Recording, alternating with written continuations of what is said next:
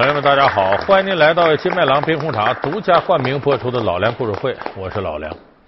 在评书里有个定场诗说的好嘛：“日月如梭，天天天；寒来暑往，年年年。升官发财，美美美；两腿一蹬，完完完。”这不是悲观，这是生死的客观规律，谁都得有死。但是越是位高权重的人呢，他日子好，他不想死。中国历史上第一个皇帝秦始皇，他最不想死。哎，你是服仙丹呢，求长生不老药啊？据说因为他不想死，折腾出个日本来。当然，这可能都无稽之谈。但是秦始皇呢，梦想长生不老，这个心是很切的。他是躲过四次刺杀的幸运皇帝，他自信长生不老，迟迟不立身后人。为求长生之道，他一次次踏上出巡之路，出巡途中却突然死亡。是病死还是被害而亡？始皇帝的死为何疑点重重？秘不发丧，始皇帝死后，赵高、李斯又有何勾当？老梁故事会为您讲述秦始皇死亡之谜。秦始皇第五次出巡东游的过程当中，死到半道上。哎，就是秦始皇五十岁就死了。有的人就纳闷说：秦始皇这死，说他暴病身亡。你看当时发这个文书也是嘛，李斯、赵高两个人发的，哎，说他突然有病死了。死的时候这尸首都回来，大热天啊，往回走啊，他这道也长也慢，尸首都臭了，没办法，成筐成筐的采购鱼，就说这鱼烂了，出的这味儿。他说不对，有人怀疑不是那么回事为啥呢？说秦始皇体格棒着呢，怎么能那么容易暴病身亡呢？怎么能证明秦始皇体格棒？这那个时候没有对皇上身体健康的医学记载，但是呢，在历史上我们能找到一些根据。什么根据呢？当年荆轲刺秦王，没把秦王弄死。很多人说那荆轲没能耐，那不是。燕太子丹最终能信任荆轲去刺秦王，荆轲就功夫再差，这个人的胆识身手也不可能是一般人。我们可以还原一下当初刺杀秦王时候什么场面，把这个燕国的地图放这儿了。然后这不是卷着吗？一点点往开卷，卷到最后是匕首。一见着这匕首，图穷匕见。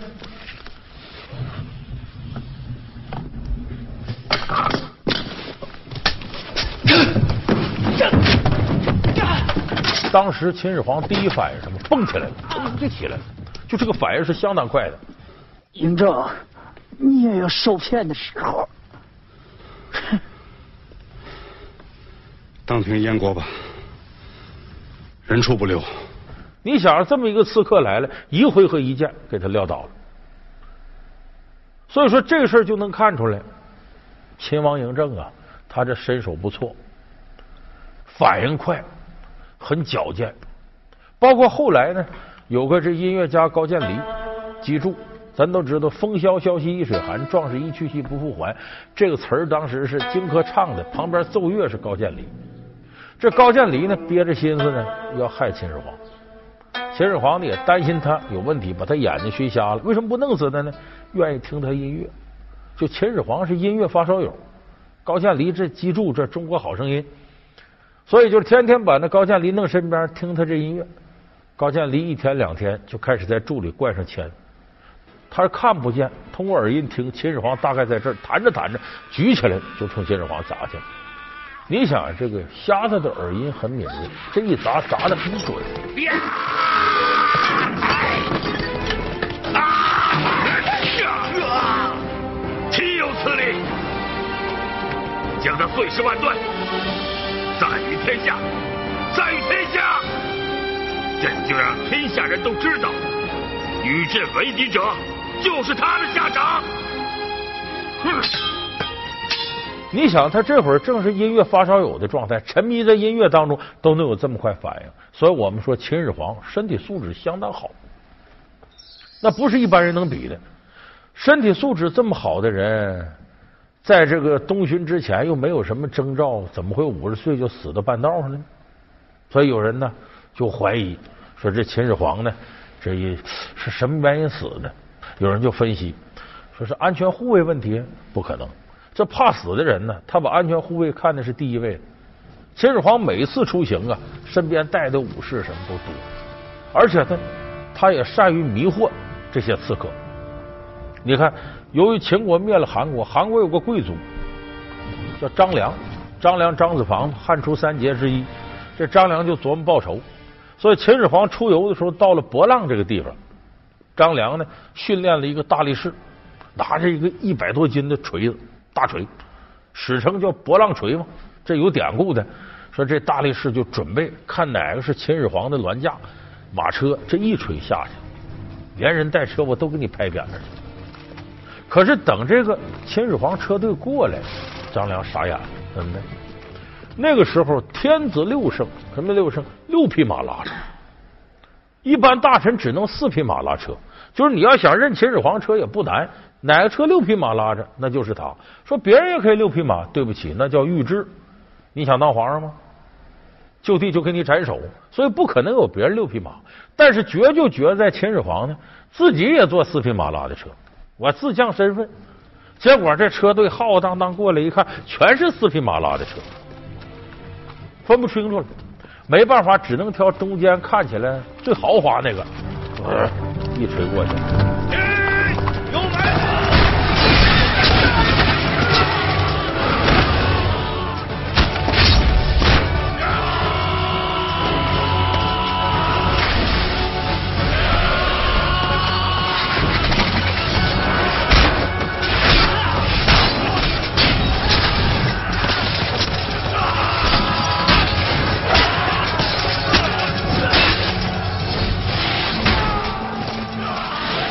结果那车里根本不是秦始皇，秦始皇在后头，所以秦始皇周围的安全防卫第一流的，哎，保密工作做的也好，所以这不大可能啊，是安全防卫的问题。在第二个，有人说这秦始皇如果要不东游，就可能就没这事了。那为什么他在宫里好好待着，他非要出来东游呢？秦始皇还特别迷信，他就是因为怕死，他才出来东游。因为就在秦始皇东巡这一年，出了三件事，弄得秦始皇心里不得劲儿。怎么哪三件事呢？头一件事叫荧惑守心。什么叫荧惑守心呢？荧惑呀，是中国古代对于这个天空上这些行星，对于火星的称呼为荧惑。守心，心是指星宿，二十八星宿之一。星宿是什么呢？就就是我们现在说的天蝎座。天蝎座呢有三颗星星挺亮。当间这颗代表皇上，这边代表太子，那边代表庶子。荧惑守心是什么呢？就这火星啊，运行运行运行到天蝎座附近，停一段时间再往前走。这其实我们今天看是正常的天象，地球自转公转产生的。可是那个时候认为这个呢不吉利，只要出现荧惑守心天象，帝王要么就是退位，要么就死。他就像皇上上台之后五星连珠，据说这武则天上台有五颗星连一串了，这是叫吉人天相。而荧惑守心呢，这是不吉利的天象。所以当时这个天象出来了，秦始皇一看，难道我今天要倒寿吗？是这第一个事儿。第二个事儿呢，是在河南出了个陨石事件，突然间空中落了一块大陨石，那落就落吧，很正常。陨石上刻着字写七个字。始皇帝死而地分，何因？啊？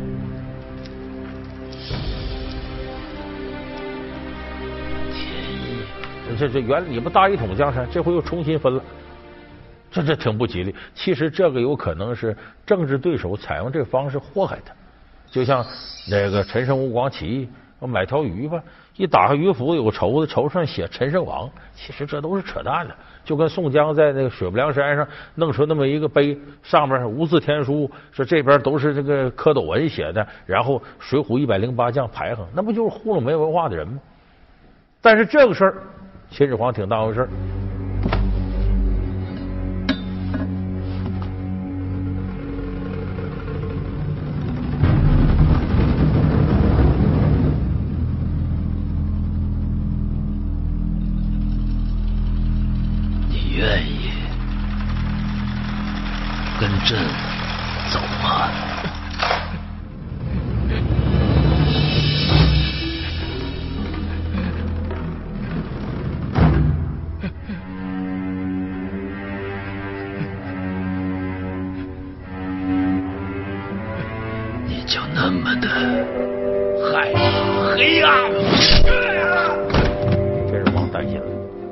难道我今呢就要阳寿已尽？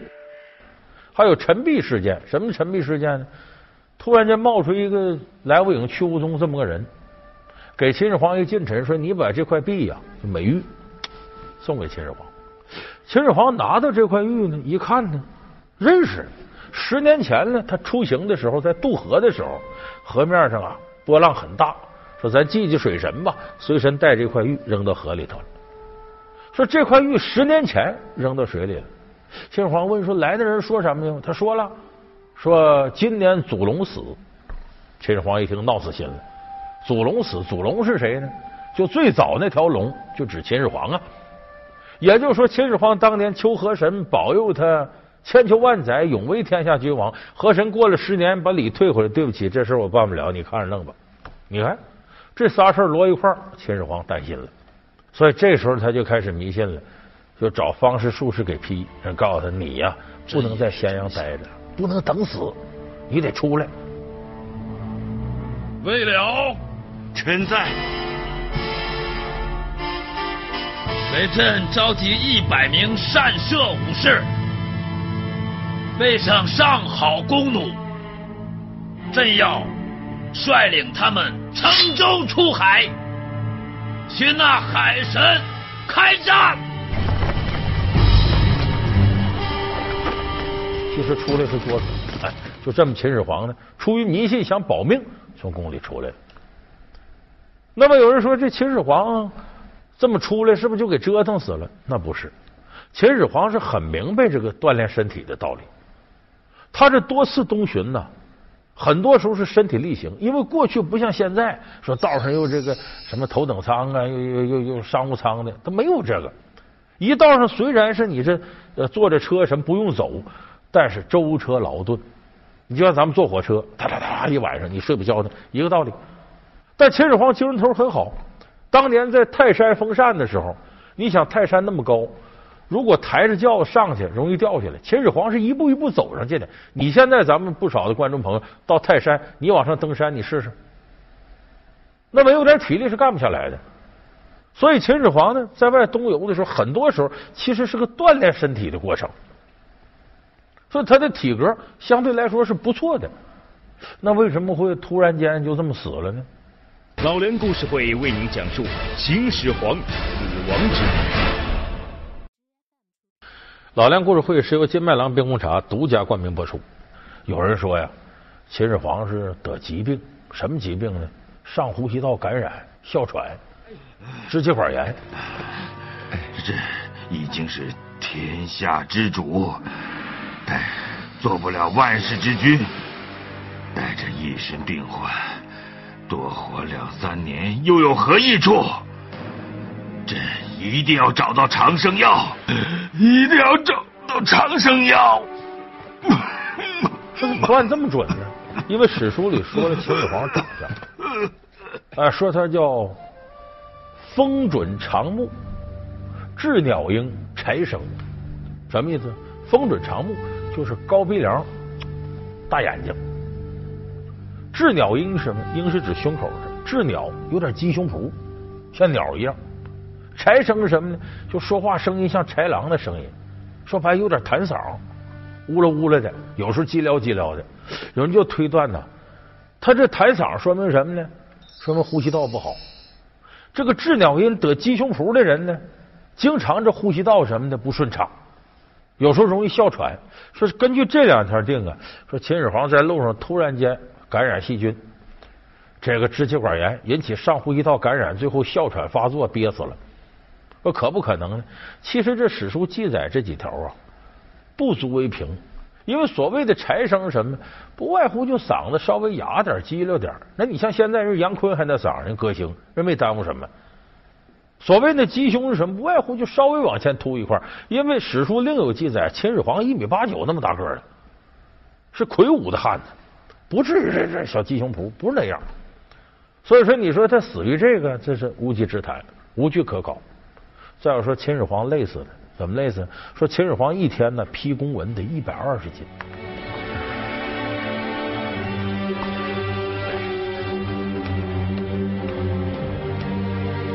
臣下赵高，有事启奏。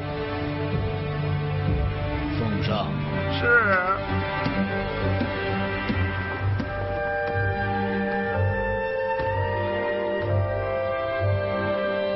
是那时候一百二十斤等于现在六十斤，不是六十斤公文那不累死了？你别忘那会儿没纸呢，是竹片六十斤竹片上刻字能多少？那可能比后代皇帝比雍正乾隆批文时候批的少多了，所以他也不大可能是累死。还有一种说法，中毒死的，他不总吃仙丹吗？想长生不老吗？这个倒有点根据，因为那阵炼仙丹呢都是汞啊、水银啊这类，说是不是吃多了他就不行了？其实这个也有问题，为什么呢？他这中毒虽然是慢性的，但他前面总得有一些征兆。你比方说眼睛不行了，身体虚了，身子骨软了，呃，脸上经常红一块紫一块的了。中毒前面得有这样征兆，那怎么可能他在东巡之前活蹦乱跳一条汉子，道上突然死了？说中毒就这时候集中发作了，这药也太急了。所以这个事儿我估计是不是中毒死的，将来只有秦始皇陵地宫打开。咱根据现代科技看看，就像光绪说被囚禁到瀛台，最后这是慈禧太后下毒把他弄死了。呃，后来真从光绪的头发上检测 DNA 发现有砒霜，说这确实慈禧太后害死光绪的。你得有这个才能坐实了。所以这几个都不怎么靠谱。历史学家郭沫若提出一个论断，他说秦始皇死的时候，身边赵高李斯在，就发现秦始皇右耳朵里有个大长钉子钉进脑袋里边。说秦始皇这么死的，说谁有这样条件呢？郭沫若指出来呀，这是啊，要争一国之君，这是被他儿子胡亥给害死了。哎，你别说，郭沫若这个论断呢，很多人支持，因为你从历史发展角度来看，秦始皇有个最大失策。秦始皇时期不立太子，不立皇后，为什么呢？秦始皇他妈赵姬不检点。前面跟吕不韦好，据说秦始皇就吕不韦儿子，野史说的。后边呢，这个赵姬呢，呃，跟一个不三不四的社会流氓嫪毐好，遂乱宫禁，还生俩孩子。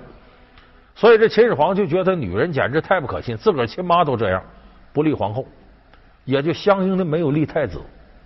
秦始皇呢，本来他的晚年是想安排老大公子扶苏继位的，但是没有说扶苏是太子。据说这诏书最终也没有发出来。扶苏，父皇，你就没有想到应该挺身而出，接过父皇手中的千秋大业吗？儿臣没有。那朕还是不能去见列祖列宗啊！天命难违，天意难辞，朕只好重振精神。把这个累人的皇帝做到底喽！陛下万岁万岁万万岁！那么胡亥呢？是他第十八个儿子。秦始皇呢认为公子扶苏呢值得扶持，但是最喜爱的是他第十八个儿子胡亥。所以这个时候，如果要是公子扶苏继位，胡亥就没希望了。而这胡亥和赵高、李斯结成了联盟。那边公子扶苏呢和大臣蒙毅结成联盟，蒙毅有兄弟蒙恬是在这个北部边疆，就长城一带，这人修了长城，又跟公子扶苏一起守在那儿，所以就当朝出现两党，哎，就是公子扶苏这一党和这个胡亥这一党在争。那么，如果秦始皇死之前下这个诏书，确有其事，说要把这个公子扶苏立起来，胡亥是最大的受害者，他不肯干。他跟李斯、赵高联合起来，要把皇上弄死，然后假传圣旨，这是可能性最大，因为他是最大的受益者。而且弄死了之后呢，把他爸爸弄死了，他继位了，他先后把蒙毅、蒙恬和公子扶苏全是吃药酒毒死。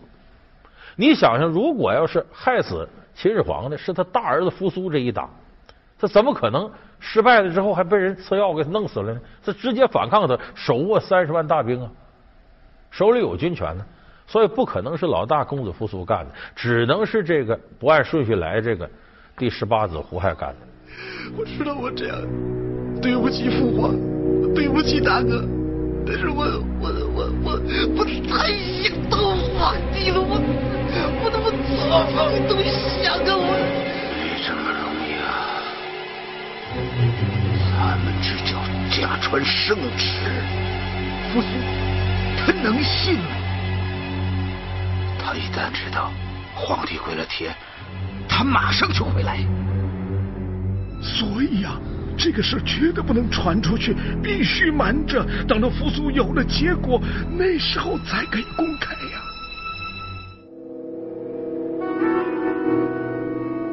啊，对了，公子，这丞相都愿意帮你了，你还不好好的赶快拜谢一下？谢丞相，大恩大德。啊谢谢丞相。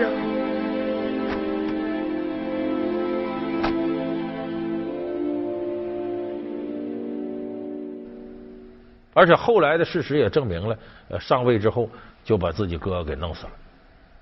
而且在这个秦始皇死之前呢，身边有个近臣蒙毅，哎，就跟公子扶苏是一党的。这个时候，赵高、李斯呢，联手把这蒙毅给支走了，说你别在旁边，要你差你办别的事儿。他这一走，秦始皇还是东巡在外头，身边的忠臣呢、近臣也少。李斯、赵高、胡亥三个人一合局，掌握了整个局面。所以这个时候害死秦始皇，那就不足为奇了。所以我们根据历史上蛛丝马迹来推断，秦始皇可能是由于啊地处之争，最后死在自己儿子手下。所以这也说明问题呢，不作死就不会死。你不管怎么推断，他如果要是不想长生不老，不吃这仙丹，你说他中毒死不可能啊。呃，如果不是迷信想保命出去东游，也不可能死半道。如果他要是不想千秋万代永为皇帝，他自己就想我自己永远当皇帝，他不立太子，他立了太子，可能早就把这事弄明白了，他也不会死在自己这个小儿子胡亥身上。所以你综合这些事儿加在一块儿，咱推断呢，其实害死秦始皇的是什么呢？他就是这功名利禄，就是权位。